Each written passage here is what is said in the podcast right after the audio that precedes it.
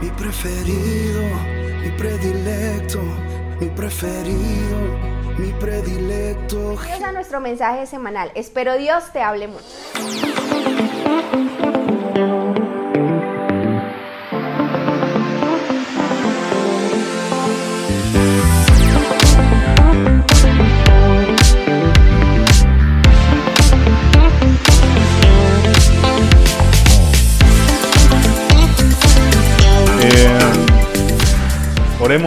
Y arrancamos porque hay como mucha información que necesito sacar.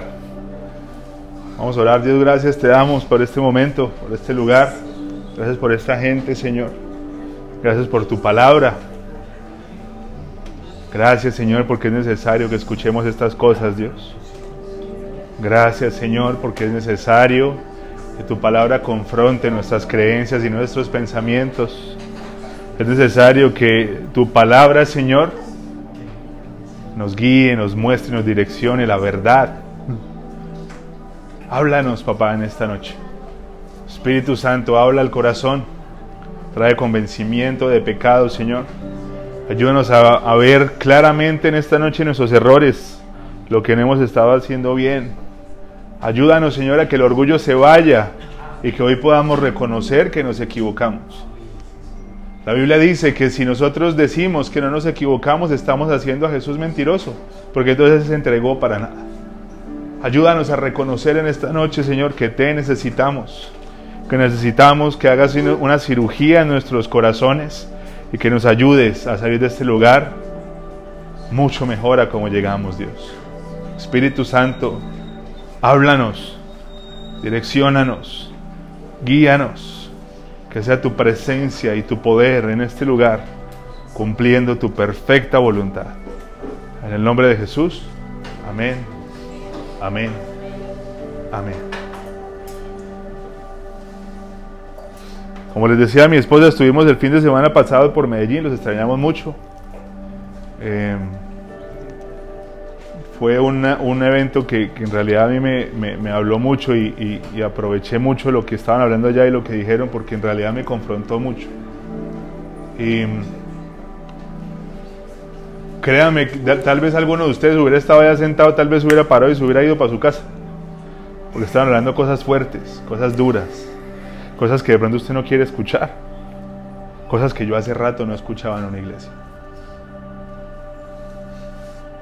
Dieron juguete. Machete venteado. Y lo asombroso del tema es que los 2000, no sé cuántos eran exactamente, ninguno se paró y se fue.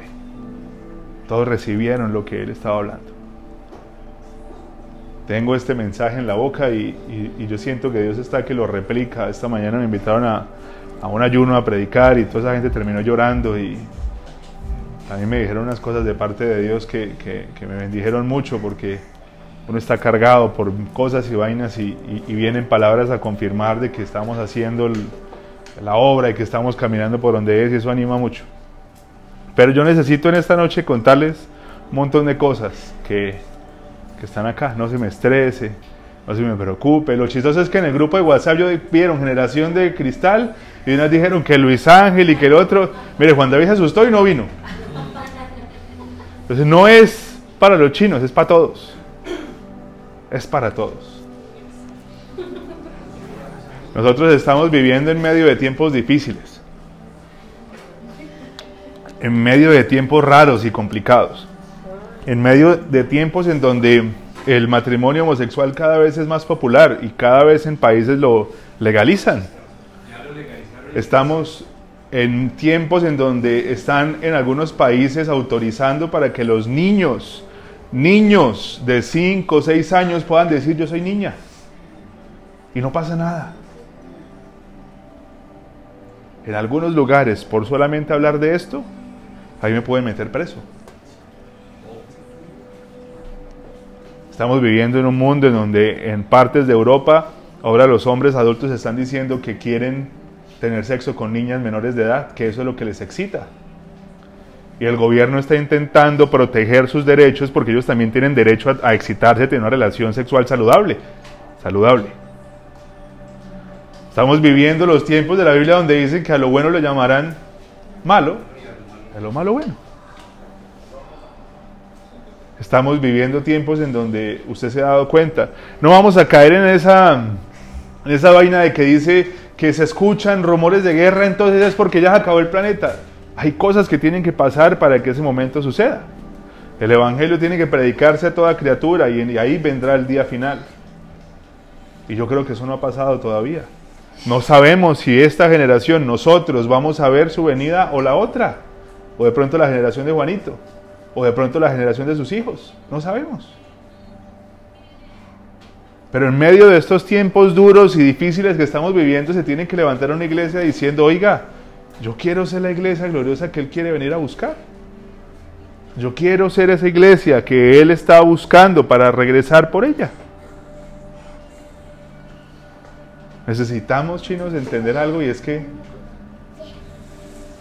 nos falta mucho. Nos falta mucho. Mucho. Tenemos que, hablar hoy de algo muy puntual. Sí, la Biblia dice que ni lo alto, ni lo profundo, ni ninguna otra cosa creada podrá separarme del amor de Dios que es en Cristo Jesús. Eso dice la Biblia, totalmente.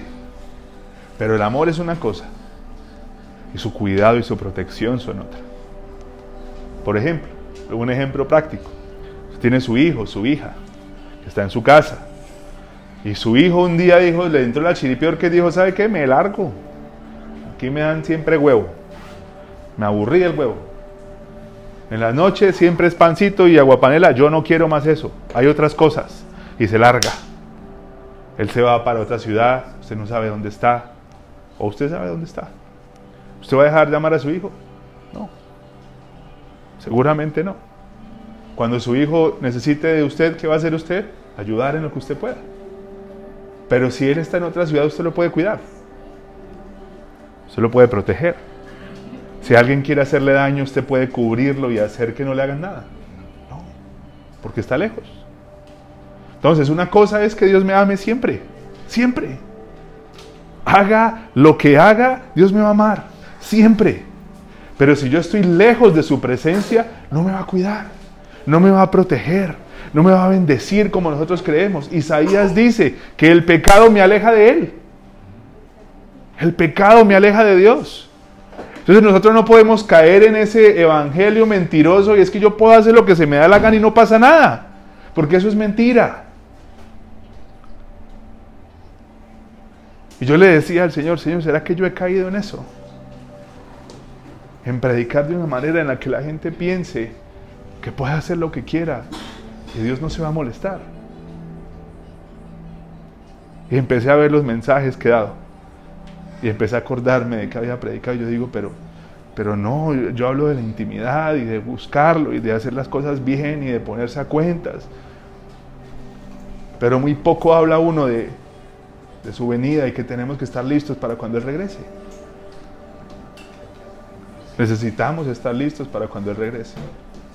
Entonces, sabiendo y entendiendo que el amor de Dios es incondicional, pero su cuidado no. Nosotros tenemos que bajarnos de la nube chinos del Jesús Teletubi que tenemos en la cabeza. Nosotros vemos a Jesús como un Teletubi. Abazo. Dios es amor. Dios me ama. Dios es tan lindo. Me ama siempre. Siempre me abraza y me apechicha y me cuida y me protege. Yo tomo malas decisiones, me equivoco, pero me ama mucho.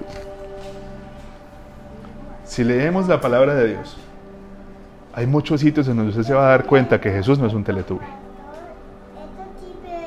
Hay conversación importantísima que tenemos que tener hoy, la salvación. De eso hemos hablado, ¿sí o no? de que si se pierde, que no se pierde. La iglesia más legalista dice que se pierde, porque tal vez es una forma también de tener a la gente cortica para que no se vayan a enloquecerse. ¿Usted qué, ¿Usted qué opina? ¿Alguien se anima a decir algo? No, no, no, no te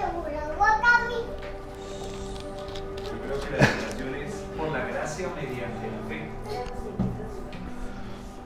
Un pastor dijo una vez, la salvación se pierde y él dijo, la gracia de Dios se agota. Está dando a entender que no. Pero algo que yo quiero que usted entienda en esta noche es que la Biblia dice que la salvación viene por creer en Jesucristo. Por mi fe en Jesucristo yo soy salvo. Dice que no es por obras para que nadie se jacte. O sea, yo no me puedo ganar eso. Yo no puedo hacer lo suficiente para, que yo, para yo merecer la salvación. Simplemente creo en Él. Lo que nosotros tenemos que preguntarnos hoy es que si creemos en Jesús.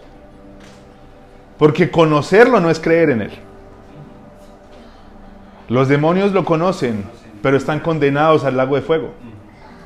Los demonios conocen de su autoridad, saben su nombre, saben cómo actúa, conocen más la Biblia que usted y que yo. Y ellos están condenados a maldición eterna. Entonces, ¿qué es creer en Jesucristo?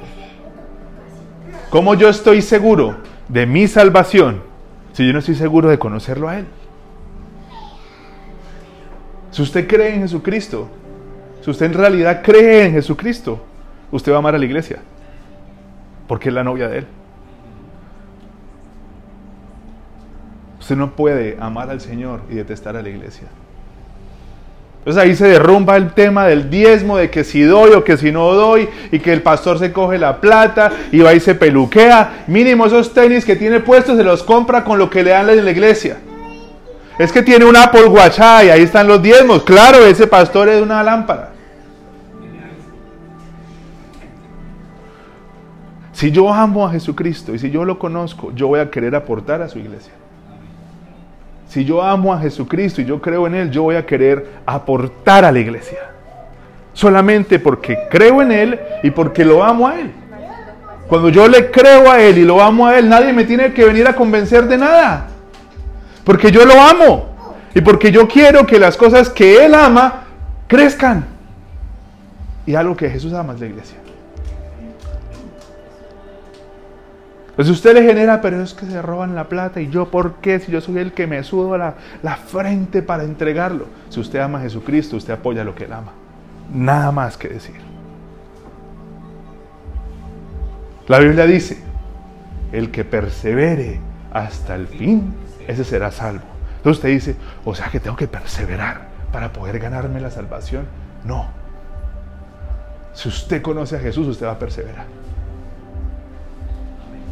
¿Quién está enamorado acá? Levante la mano. ¿O quién estuvo enamorado para no ponerlos en evidencia?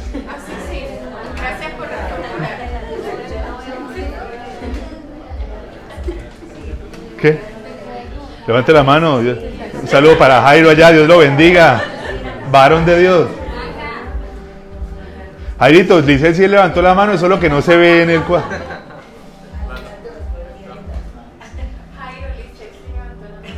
Cuando usted estuvo enamorado o está enamorado, usted perseveró por esa persona. Usted se esforzó por esa persona. Usted fue y visitó a esa persona allá en la porra donde vive. Ah, yo sí, en Acapulco, ¿cierto? Usted se montó en esa flota cáchira y subió hasta allá y luego córrale porque a las seis y media pasa la última y si me deja yo qué hago. Eso es perseverar. Usted persevera en la persona que usted conoce y usted se trasnocha y usted ayuda. Y si usted tiene que tal vez dejar de comer esa noche para que ella coma, usted dice, come tú. Usted persevera y se esfuerza lo más que usted puede para que la otra persona esté bien. Lo mismo pasa con Jesucristo, el que persevere hasta el fin. Y para perseverar usted tiene que amarlo para que usted pueda perseverar todos los días, para que el reino de Dios crezca y para que su relación con Jesucristo crezca, es porque usted lo ama. ¿Usted cómo puede tener salvación sin perseverar? Si usted tiene salvación y usted no persevera, es porque usted no conoce a Jesucristo. Que Él quiere que usted nunca se equivoque, Él sabe que eso es imposible. Él no está buscando una persona que sea libre de mancha y de culpa y que nunca meta la pata. No, Él está buscando gente que persevere día a día con sus tentaciones, con sus debilidades y que entreguen su vida a Él. Entonces, teniendo en cuenta eso, nosotros no podemos, chinos y chinas hermosos y lindos, vivir un evangelio en donde yo hago lo que quiera, pero no pasa nada porque Dios me perdona.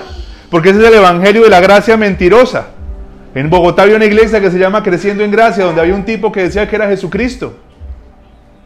Y le decía a la gente, vaya y mate a alguien y no pasa nada, venga y que todo bien. Y la gracia no funciona de esa manera. La Biblia dice, entonces, porque tenemos la gracia, vamos a abusar de ella. Por supuesto que no. Tenemos que entender esta iglesia, chinos, esta iglesia, esto que, Dios está haciendo con nosotros y este sueño que nos entregó, no es una iglesia en la que usted pueda hacer lo que se le da la gana, cero religión, cero eh, eh, temas religiosos, cero eh, esa vaina de, de ser como tan estricto con las cosas. Aquí se predica el Evangelio de Jesucristo. Aquí se predica la palabra de Jesucristo. ¿Qué hemos intentado? ¿Usted se sienta amado? Por supuesto, negro, la puerta. ¿Qué hemos intentado? Que usted se sienta como en familia, por supuesto. ¿Qué hemos intentado? Que usted se sienta amado, abrazado y respetado, por supuesto. Pero eso es una cosa y otra cosa usted pensar que nosotros aplaudimos que usted vive una vida desordenada y llena de cosas horribles y de que no pasa nada. No es así. No funciona de esa manera. Entonces sale de la iglesia hoy y mañana se va a hartar y se va a tener sexo y se va a tener problemas con la gente y luego se va a robar por allá de no sé a quién y tiene insultos y se tratan en la casa como qué vago, no no sé qué y qué va, pecueca, desgraciado y luego vienen acá y a gracias Jesucristo por tu palabra. ¿Sabe cómo llama el Señor a esa gente? Tibios. ¿Y qué pasa con los tibios? Ay, pero Iván, ¿por qué predica? Sí, esto estaba tan chévere, íbamos tan bien, ¿por qué se está metiendo en esos temas? Pero es que entonces yo no vuelvo, porque es que entonces ya me van a dar palo. Lo mismo pasaba en esa iglesia, lo mismo pasaba en la otra, me dan el rejo, me dan el rejo, me dan el rejo. Le digo algo, yo prefiero que no seamos familia y usted salga por esa puerta con el evangelio que es, a que nosotros seamos familia y como familia nos vayamos para el infierno. Yo prefiero que usted salga de este lugar odiándome y diciendo que yo soy un no sé qué y un no sé dónde, pero que se vaya con el Evangelio en su corazón a que usted me aplaude y me diga que yo soy muy lindo y muy hermoso y que como predico y que los tatuajes y que la gorra y que los zapatos, pero que usted vive una vida desordenada y que Jesucristo llega mañana, usted no hace parte de los que se van para las nubes a reinar con Él. Porque Jesús me va a preguntar a mí de qué predicaste, de qué hablaste a la gente, cuando dijiste arrepiéntanse. Dejen sus malas mañas y dejen de estar haciendo lo que están haciendo. ¿Cuándo les dijiste a ellos no más de esa vida de pecado que ustedes están llevando? Porque Satanás está gozando y Jesucristo se está alejando. ¿Cuándo?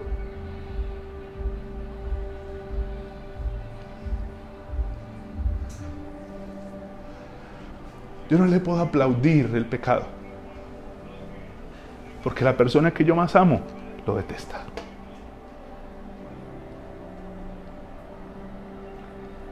El pecado me aleja, me aleja, me aleja, me aleja de Dios. Ya no lo escucho, no me habla, no me dice nada, pero yo me arrodillo y no pasa nada. Pero día a día pasan cosas.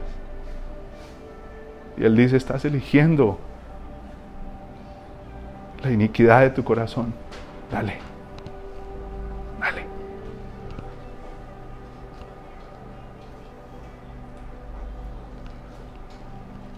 Jesús va a regresar.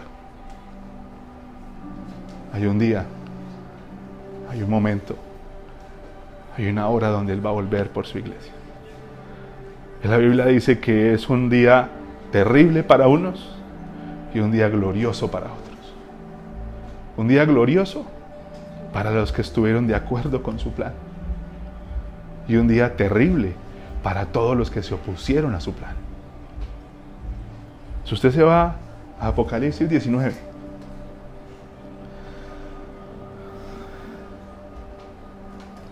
Apocalipsis 19, versículo 11. Entonces vi el cielo abierto y había allí un caballo blanco. Su jinete se llamaba fiel y verdadero porque juzga con rectitud y hace una guerra justa. Sus ojos eran como llamas de fuego y llevaba muchas coronas en la cabeza. Tenía escrito un nombre que nadie entendía excepto él. Llevaba puesta una túnica bañada de sangre y su título era La palabra de Dios. Ese día, Jesucristo desciende en un caballo blanco. Y la Biblia dice que había sangre en su túnica. ¿Sangre de quién? De todos aquellos que se opusieron a su plan. De todos aquellos que decidieron no seguirlo. La Biblia habla de que cuando Él venga, el anticristo y con todo lo que el man hizo y con todo lo que confundió a la gente, va a reunir los ejércitos de la tierra para pelearle a Él. Entonces imagina lo confundidos que vamos a estar en la cabeza, los seres humanos, que pensemos que podemos reunirnos para ganarle a Jesucristo una batalla. Tenemos que estar muy mal de la cabeza para creer que nosotros unidos podemos ganarle. Si Jesús se aparece en este momento y reclama la vida de todos nosotros, no sería injusto, porque todos hemos pecado.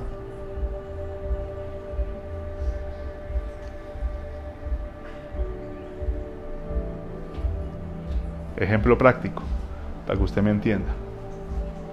Usted tiene unas leyes y unas normas en su casa, para sus hijos, para su esposa o para su esposo. Y digamos que su esposo lindo, Guanabana, falló y le puso los cachos. Su esposo fue y se acostó con otra persona y usted se enteró.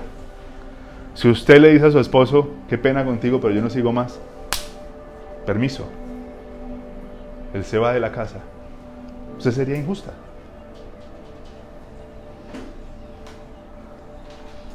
Sería injusta usted, querida amiga, porque usted eche a su esposo de la casa porque le falló. Buenas. ¿Qué opinan? Están como, como, como no, yo no sería injusta, pero tengo que amar, entonces no sé qué decir. La Biblia dice que si usted le falla, usted se puede ir. Entonces no sería injusto que usted echara de, su casa a la persona que le falló. No es una injusticia. Si su hijo, usted le dijo a su hijo, mientras usted viva bajo este techo, usted va a hacer lo que yo le diga. Y su hijo por allá fue y de embarazo a tres chinas. Y por allá su hijo fue y empezó a fumar la mata que mata. Y su hijo por allá empezó a robarse las cositas de la casa. Y empezó a hacer terrible y especial. Y usted coge a su hijo y le dice, qué pena contigo, pero ya no te puedo tener más en la casa. No, esta situación se volvió sostenible. Te mando para donde tus abuelos, para donde la tía, para el internado, para lo que sea. Usted sería injusto, usted sería injusta por hacer eso. ¿No? Si están rompiendo las leyes de su casa, no le están respetando, usted no sería injusto por sacar a la persona de su casa. Ahora, eso usted lo dice porque usted es el afectado. Sí, no sería injusto porque tiene huevo. ¿Cómo se le ocurre hacerme eso? Pero la Biblia dice, la Biblia dice que Dios nos dijo a todos los seres humanos, dejen de pecar. Porque la paga del pecado es muerte. Y nosotros, lindos y hermosos, no hemos escuchado. Nos vale huevo. El Espíritu Santo sabe cuando usted dice, voy al baño, ahorita salgo. Usted se sienta ya en el, que sabemos, allá. Usted empieza acá, mujeresenpelotas.com. Cuando usted se encierra a hablar con la persona que usted no tiene que hablar porque usted tiene esposa, porque usted tiene esposo. Cuando usted, querido adolescente, va y le hace la vuelta a la vecina y nadie sabe y nadie supo. Él sabe, él conoce.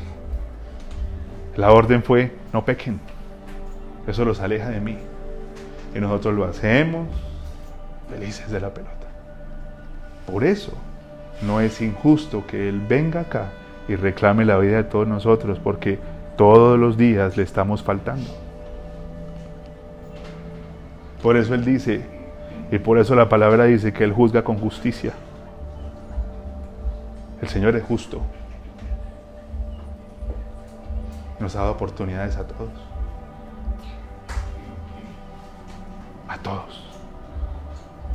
Ahí usted se da cuenta, venga, esta vuelta de la iglesia no es para ayudar al Iván o para que esa vaina crezca. O listo, yo le doy, ¿sabe qué? Yo le doy plata para que esa vaina crezca. Esto no es una ayuda de nadie. Jesucristo, en realidad, en realidad no nos necesita ninguno.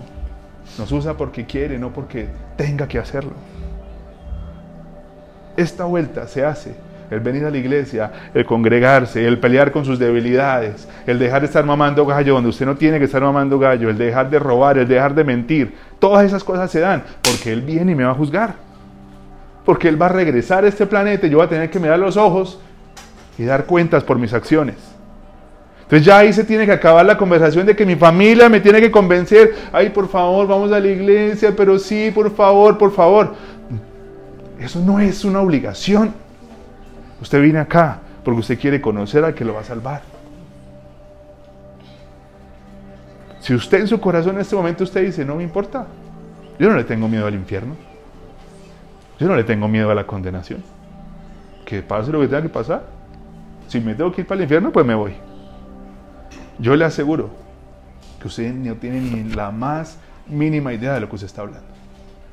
La Biblia dice que el día que Él venga, la gente que no se va con Él van a aullar del dolor, van a gemir de dolor.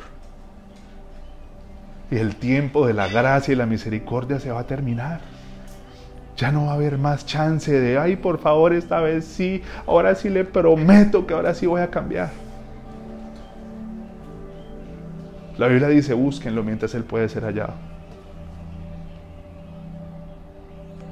¿Qué hace el pecado? ¿Qué hizo Adán? Adán pecó metió las de caminar. Inmediatamente, ¿qué hizo? Fue y se escondió de la presencia de Dios. Fue y se escondió. No quería que Dios lo viera como él estaba. Y eso hacemos nosotros. Pecamos y corremos. El tema es que nos acostumbramos a correr. Nos acostumbramos a estar escondidos. Pero la Biblia dice que la presencia de Dios estaba caminando por el jardín. Y dijo, Adán, ¿dónde estás? ¿Usted cree que el Señor no sabía dónde estaba. Por supuesto. Pero está diciéndole, te estoy buscando, ¿dónde estás? Y hoy, hoy, chinos y chinas, aquí está la presencia de Dios acercándose diciéndole, William, ¿dónde estás? Mari, ¿dónde estás? Aquí está la presencia diciéndole, los estoy buscando, ustedes no tienen que venir a mí, yo estoy yendo a ustedes. ¿Dónde están? El pecado los está alejando de mí. ¿En dónde están? Cuando Él regrese, vamos a ser llevados a las nubes. Y vamos a ser situados en la nueva Jerusalén, el jardín del Edén restaurado. Vamos a vivir en gloria eterna con Él. ¿Cómo se imagina usted el jardín del Edén? Usted va a habitar en ese lugar.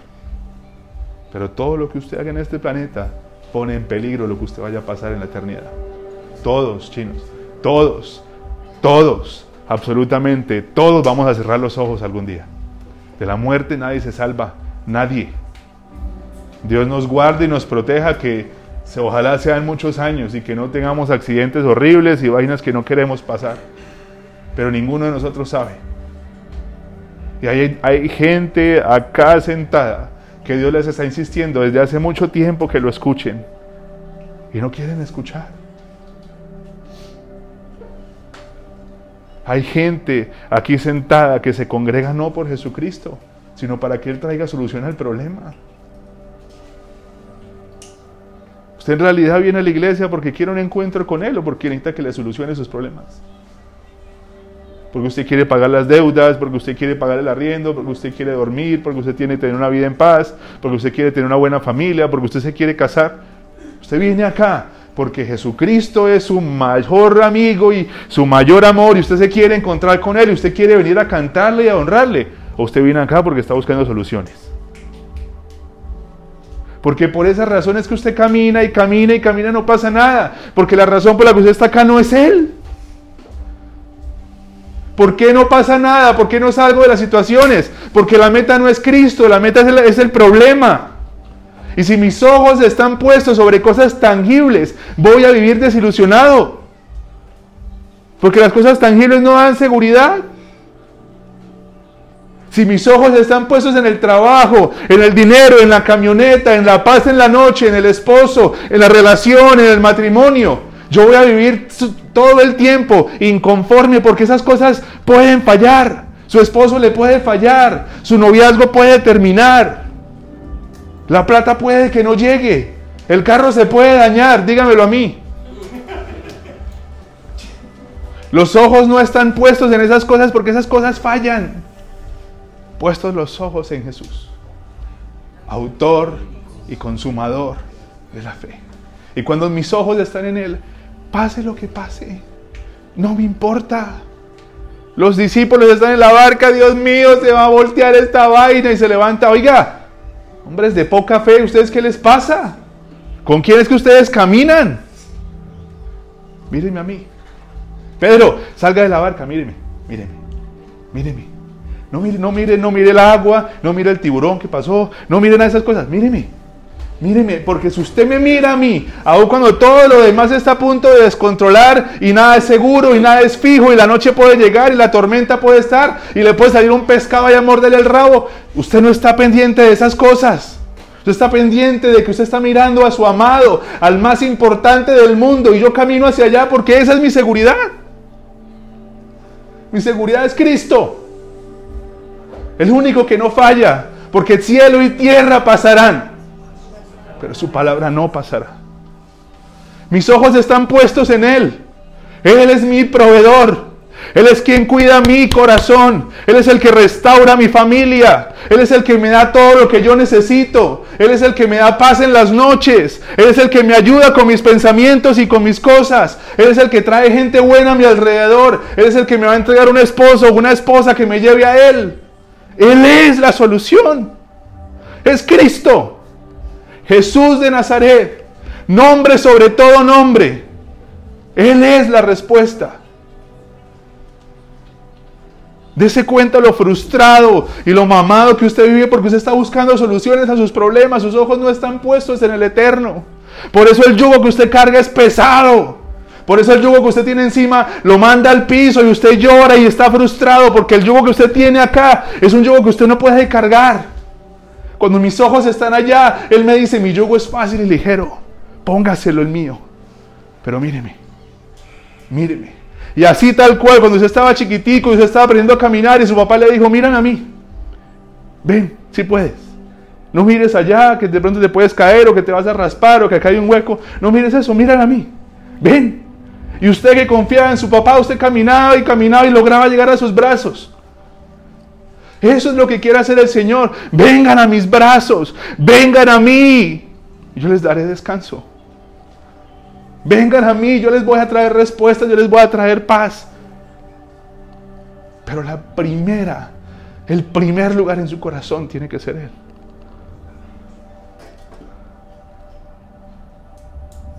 Si Él no es el primer lugar, usted tiene que preguntarse si en realidad cree en Él. Es donde sus pies de salvación se empiezan a mover. Que tenemos que creer en Él. Ay, pero es que el ladrón de la cruz él no vivió una vida ordenada. Él simplemente dijo una cosa y se fue para el cielo. Habían dos escenarios en ese momento. Había uno que se estaba burlando, le estaba diciendo, ¿no es que usted es Dios? ¿Qué pasó? Y el otro le dice, cállese. Él es el rey del universo. Él no merece esto. Nosotros sí. El corazón fue revelado, la belleza y lo glorioso que es Jesucristo. ¿Y qué le dijo Jesús? Cierto te digo que hoy estarás conmigo en el paraíso. Yo puedo, yo entonces puedo vivir una vida desordenada y en el último momento arrepentirme. Acuérdese que el ladrón fue crucificado. El ladrón vivió una vida de dolor. Vivió una vida de humillación. ¿Usted quiere vivir eso?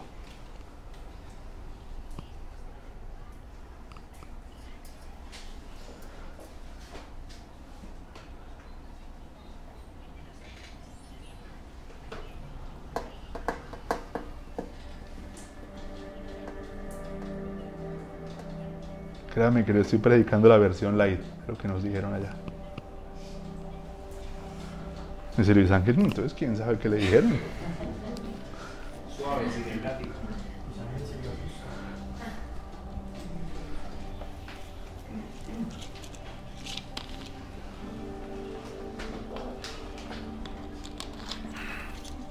Cuando salga de este lugar, usted tiene dos opciones. Poner en práctica lo que usted está aprendiendo acá. O seguir como usted va. Pero tenga en cuenta que Él es justo. Él es justo.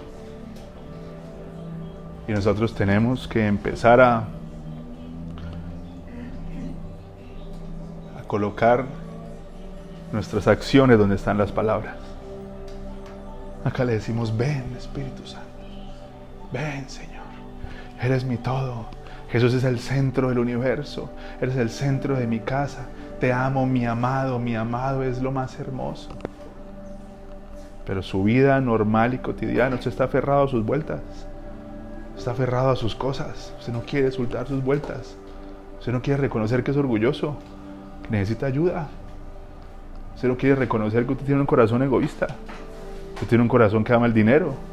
Usted tiene un corazón que no le gustan las cosas de Dios. Usted tiene un corazón que se opone a lo que Dios quiere para su vida. Que usted tiene un corazón que ama el sexo y sus perversiones. Si David hoy dijo, yo, dame un corazón limpio y un espíritu recto, luego usted tiene que hablar es decirle, Señor, soy esto, reconocer delante de Él quién es usted. El hombre conforme al corazón de Él no era un hombre perfecto, era un hombre que nunca le ocultaba nada a Él. La Biblia dice que cuando se pone sus cimientos y no es sobre la roca, cuando venga el agua, cuando venga el viento, todo se va a caer. Pero cuando el cimiento es Cristo, usted va a poder construir sobre la roca que es Cristo. Y venga lo que venga, usted no se va a sacudir, usted no se va a mover porque su fundamento es Jesús. Por eso algunos de ustedes están, están dándole al tema de Dios y avanzan y de pronto siente que regresan a otro punto porque pregúntese si el cimiento está haciendo la roca, la roca eterna. Si tiene un problema, ¿a quién va? O si tiene una situación difícil, ¿a dónde va en ese momento? Él tiene que reinar acá. Él quiere reinar acá.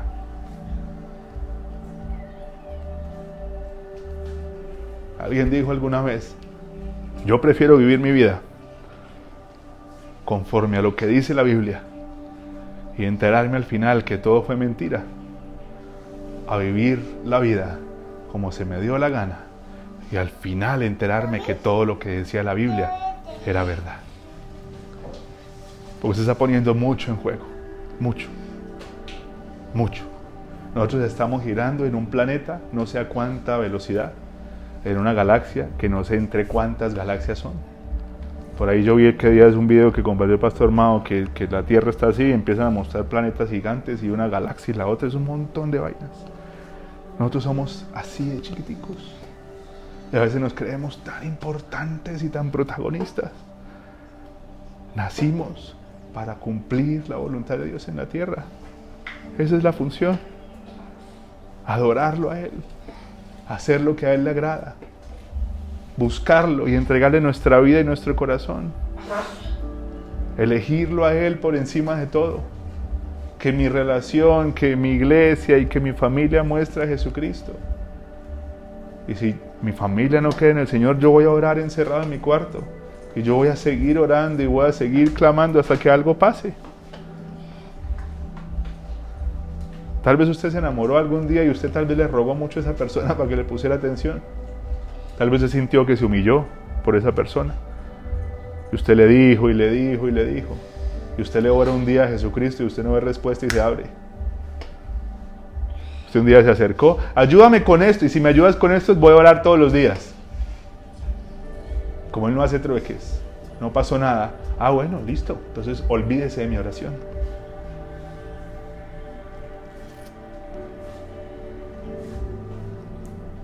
Póngase de pie, por favor.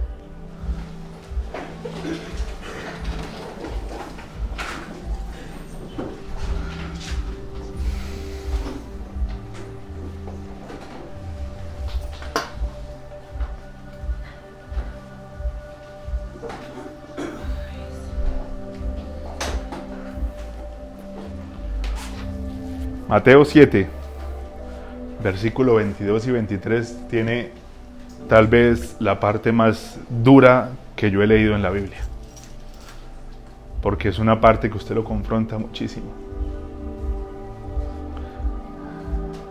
El día del juicio, muchos me dirán, Señor, Señor, profetizamos en tu nombre, expulsamos demonios en tu nombre e hicimos muchos milagros en tu nombre. Pero yo les responderé, nunca los conocí, aléjense de mí, ustedes que violan las leyes de Dios. Yo no había leído esto con, el entendimiento que, tal vez lo leí en estos días. Porque a veces creemos que esas cosas de, de profetizar o echar fuera los demonios y ver milagros son el fruto de alguien que está con Él. Y no necesariamente. Lo que Él está diciendo es, aléjense de mí porque nunca los conocí. ¿A qué se refiere? Nunca pasaron tiempo conmigo. Ustedes no me buscaron. Ustedes querían el rótulo de pastores. Ustedes querían simplemente que los llamaran líderes. Y yo dije, Señor, yo he sido utilizado para expulsar demonios. Y yo he visto milagros y chinas que vuelan y toda esa cosa. Pero, ¿y si eso no es suficiente? ¿Y si mi amor por ti no es tan grande como para que yo pueda clasificar entre estos y llegar y que tú me digas, aléjese porque yo no lo conocí? Eso prueba, chinos, de que podemos creer que tenemos una vida cristiana y que pasen cosas a nuestro alrededor y en realidad no estar cerca del Padre. Y lo que está en juego es mucho. Lo que estamos poniendo en juego es mucho para simplemente seguir embriagados con nuestra vida, con nuestro día a día, con nuestras cosas y no entender que nosotros, este traje algún día se va a consumir, algún día no vamos a estar en este lugar, algún día Él vendrá por su iglesia y nosotros tenemos que escoger qué queremos. Sí, Dios lo ama mucho. Dios lo ama mucho. Muchísimo. Por esa razón usted todavía está respirando. Por esa razón yo todavía estoy respirando aún con lo caspa que uno es. Dios nos ama mucho, mucho, mucho, mucho. ¿Sabe algo que le dijo al pastor Mauricio, el que usted conoció en un retiro del año pasado? El pastor seguía viviendo una vida de mentira, una vida desordenada.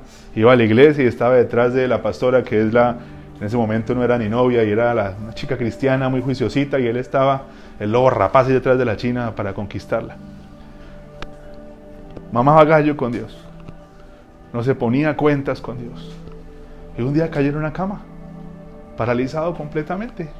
No se podía mover. Él dijo, Dios, pero ¿por qué haces esto?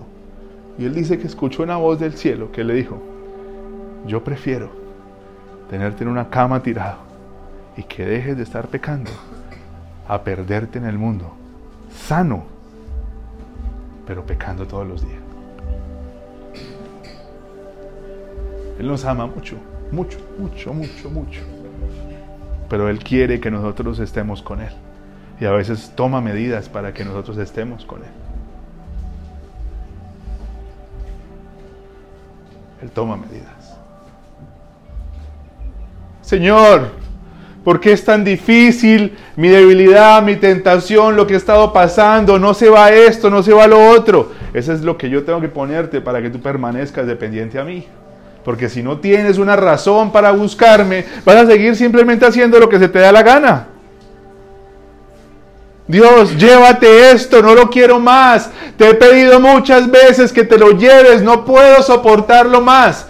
Tres veces le pedí al Señor que quitara este aguijón, este aguijón que está rompiendo mi carne y su respuesta fue, no Señor, no te lo voy a quitar, eso te mantiene dependiente de mí, bástate en mi gracia, mi poder se perfecciona en tu debilidad.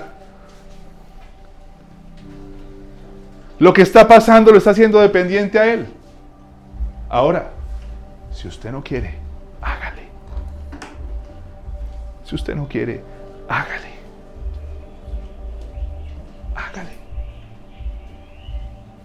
Tranquilo. ¿A qué no lo vamos a dejar de amar? Acá no lo vamos a cambiar de acera cuando lo veamos. Acá no vamos a decir, uy, mira, ya viene William. Tiene cara de pecado. No. Los brazos abiertos siempre van a estar. Pero lo que Jesús quiere es que usted llegue a ese día glorioso con frutos, con familia, con bendición. No quiere que usted llegue crucificado en una cruz, arrepentido, lleno de humillaciones. Y eso es lo que usted se expone cuando usted vive su vida a su manera.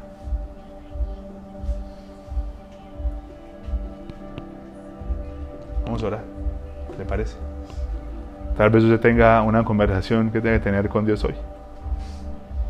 Tal vez usted tenga que decirle algo. Tal vez usted tenga que pedirle pronto perdón por algo. Tal vez usted necesita reconocer algo en su corazón hoy, algo que usted no le ha querido contar, algo que usted ha intentado mantener oculto. Tal vez usted necesita hoy sincerarse con Dios. Está a tiempo, no es tarde todavía. Hay mucho que Él quiere hacer. Hay mucho, mucho, mucho que Él quiere hacer. Créame, yo por la herida que yo tengo en la infancia, yo necesito que la gente se sienta cómoda conmigo. Agradar a la gente. Y es algo con lo que yo lucho porque dependo mucho de mi estabilidad de si la gente está bien conmigo o no.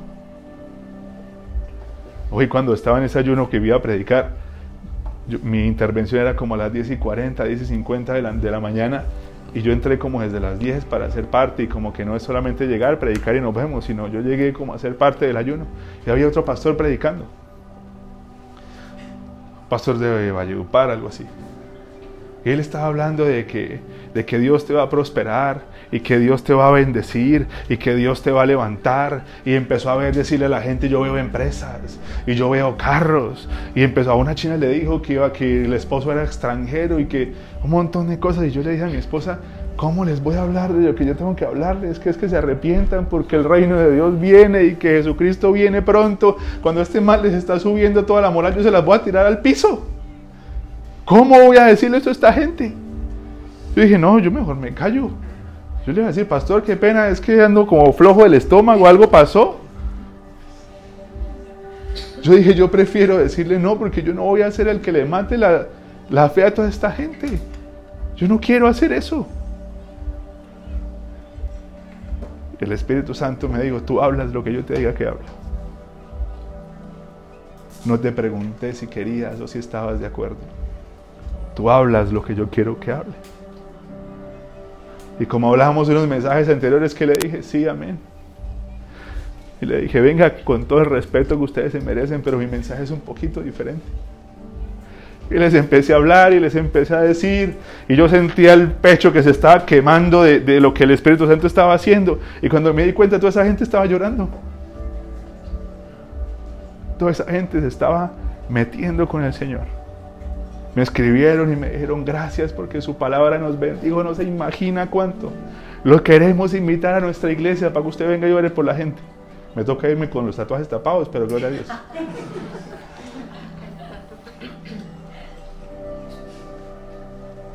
No es un mensaje que yo digo, uy, qué emoción, voy a llegar el sábado a nuestra iglesia a predicarles de que si no se arrepienten se van para el infierno.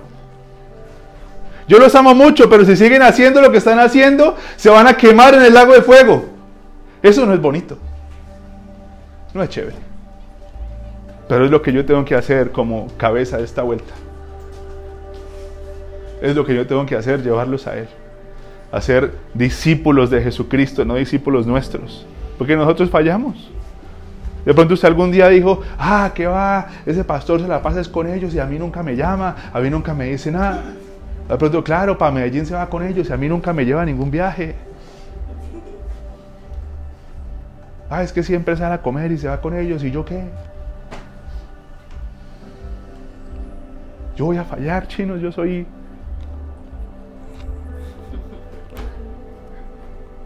Saco de huesos y carne. Yo cometo errores. Yo meto la pata. Yo también tengo que agachar la cabeza y decirle, perdón, discúlpeme, la embarré. también me tengo que acercar, oiga, perdóneme por hablarle así, no fue con intención. Pero si somos discípulos de Cristo, nosotros entendemos que en Él yo lo tengo todo. Entonces voy a dejar de estresarme por el trabajo, por las finanzas o por lo que pueda llegar a pensar. Lo tengo a Él. Lo tengo a Él. Y Él es el rey del universo, es lo más importante que yo tengo. Y Él está muy interesado en que todos nosotros dejemos de estarle diciendo, Señor, te amo, cuando la vida no refleja eso. Él está muy interesado en que nosotros en realidad, con nuestra boca, respaldemos con acciones lo que nosotros hablamos. Si Él en realidad es tan importante, muéstrele. Si Él en realidad es lo primero en su vida, haga de su tiempo, tiempo con el Señor que yo no estoy de acuerdo. La religión no es lo mío. Yo le estoy hablando de una relación viva y eficaz con el Salvador del universo. El que lo puede rescatar de las garras de Satanás. Porque créame que Satanás no está mamando gallo. Él aprovecha cualquier cosita que usted abra, cualquier vaina que usted haga, para meterse hablarle a su cabeza y ponerlo en contra de la iglesia, o ponerlo en contra de su familia, o ponerlo en contra de la gente que lo ama, o ponerlo en contra de su trabajo, o darle ganas de que usted se vaya para otra ciudad. Él no mama gallo. Él está pendiente de cualquier mínimo detalle para meterse y empezar a romper y a destruir, porque la palabra dice que Él viene a robar, matar y destruir. Y si usted está viendo destrucción en su vida y, está viendo cosas que están pasando y usted no va a buscar a Jesucristo y usted no le clama al Señor, es porque Él no es lo más importante. Él no es lo más importante. Estábamos acá por lo que Él tiene, no por lo que Él es. Llegué a la iglesia para que me den trabajo.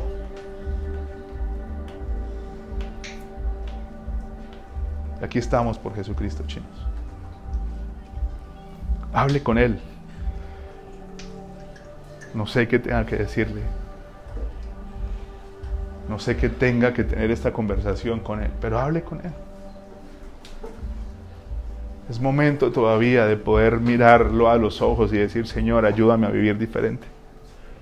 Ayúdame a tener una vida en realidad que te agrade, que mi vida pueda ser olor fragante a tus pies, Señor. Que podamos entender que somos templo del Espíritu Santo. Templo. Y para ser templo del Espíritu Santo tenemos que permitirle a Él habitar. Yo no quiero visitas los sábados.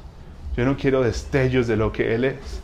Yo quiero una habitación con el Espíritu Santo 24 horas al día, 7 días a la semana. Yo quiero que Él permanezca. Yo no quiero que Él se vaya por lo que ve en mí, en mí que no le gusta. Yo quiero que Él se quede. Yo quiero que Él se quede. Yo quiero que Él se quede a mi lado. Yo quiero que Él permanezca. Hable con Él ahí donde está.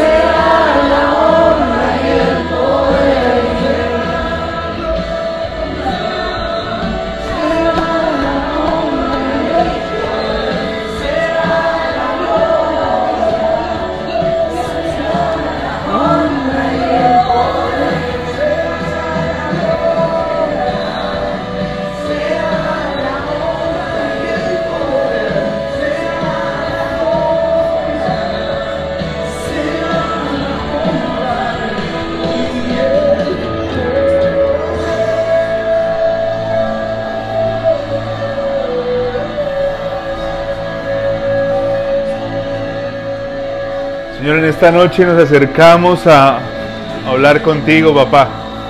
Necesitamos un encuentro con tu presencia, Señor. Necesitamos hablar contigo en esta noche, papá. Hay mucho que está en juego, Señor. A veces estamos durmiendo mientras un montón de cosas se libran en batalla a nuestro favor. A veces estamos dormidos y estamos elevados y estamos entretenidos en otras cosas mientras en el mundo espiritual se libran guerras y batallas por nosotros, Señor. Yo te pido en esta noche que traigas a ellos convicción de pecado, papá. Que ellos puedan entender las cosas que tienen que hacer diferentes, Señor. Que ellos puedan entender que necesitan a Jesús. Que necesitan a su Salvador. Que necesitan tener a Jesús en su corazón. Háblales, Espíritu Santo, háblales. Muéstrales que podamos en esta noche entender que hay una buena noticia, es que moriste por nosotros, nos entregaste acceso a tu presencia, podemos arrepentirnos y podemos acercarnos y vamos a encontrar gracia y misericordia, podemos buscarte y sentir tu abrazo y tu respaldo porque tú estás para tus hijos, tú estás para aquel que quiere corregir su camino, tal y cual el hijo pródigo dijo, voy a regresar a la casa de mi padre y su padre lo recibió con una bata, con un anillo y le dijo, hijo mío, has regresado, hizo un banquete, hizo una fiesta. Es hora de que usted entienda que ha estado alejado, aun cuando tal vez usted no lo siente. Es hora de que usted entienda que ha estado viniendo a este lugar no por las motivaciones correctas. Es hora de que usted entienda que esa vida de oración que usted pensó que estaba construyendo no tenía a Cristo en el centro. Es hora de que usted entienda que Jesucristo es la solución a todo lo que usted necesita. Que si sus ojos están puestos sobre Él, Él es suficiente para todo, absolutamente todo lo que usted pueda necesitar. Jesucristo es la respuesta. Él es la respuesta. Y es tiempo de que usted lo mire.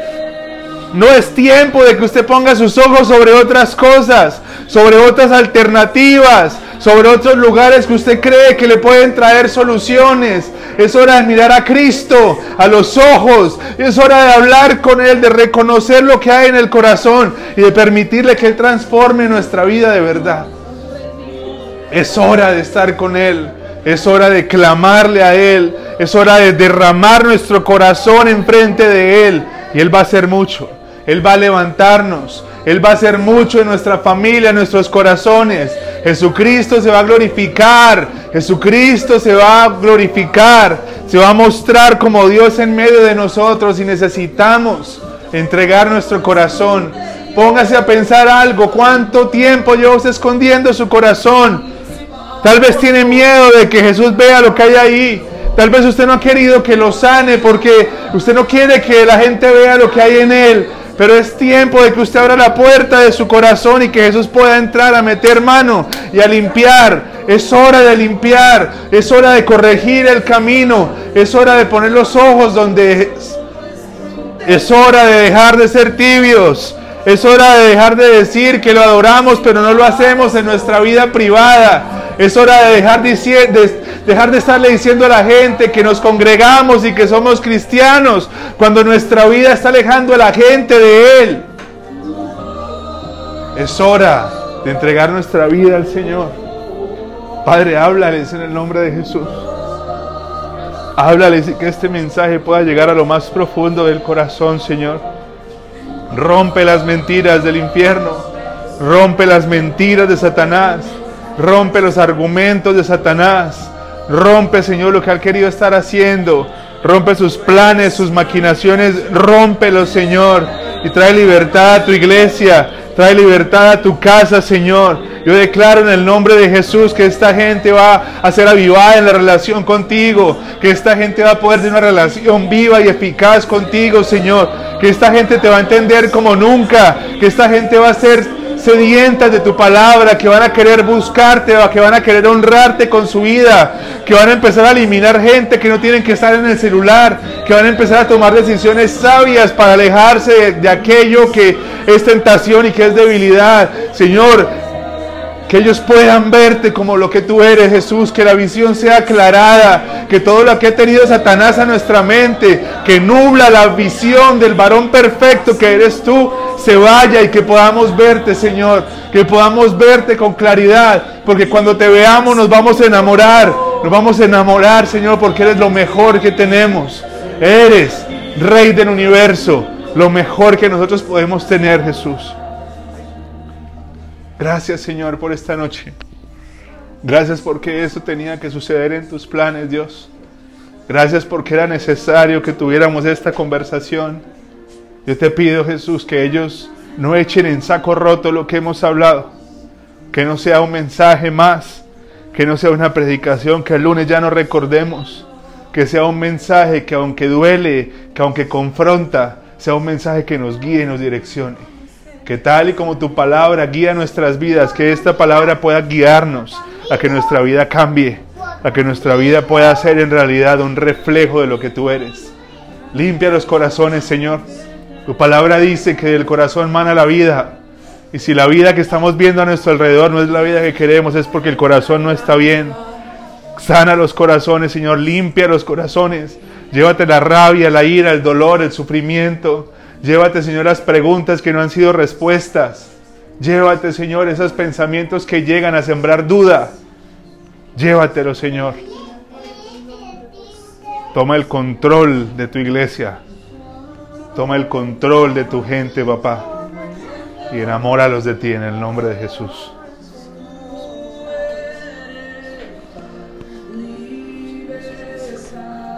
Esperamos que este mensaje haya sido de bendición para tu vida. Hoy quiero invitarte a hacer una oración si no conoces al Señor. Repite conmigo. Señor Jesús, te acepto en mi corazón. Te pido perdón por todos mis pecados y me arrepiento de cada uno de ellos. Te pido que escribas mi nombre en el libro de la vida, en el nombre de Jesús. Amén. Quiero que nos sigas en nuestras redes sociales. Tenemos Instagram, Facebook y nuestros videos de YouTube. Te esperamos pronto en nuestra iglesia. Chao, chao.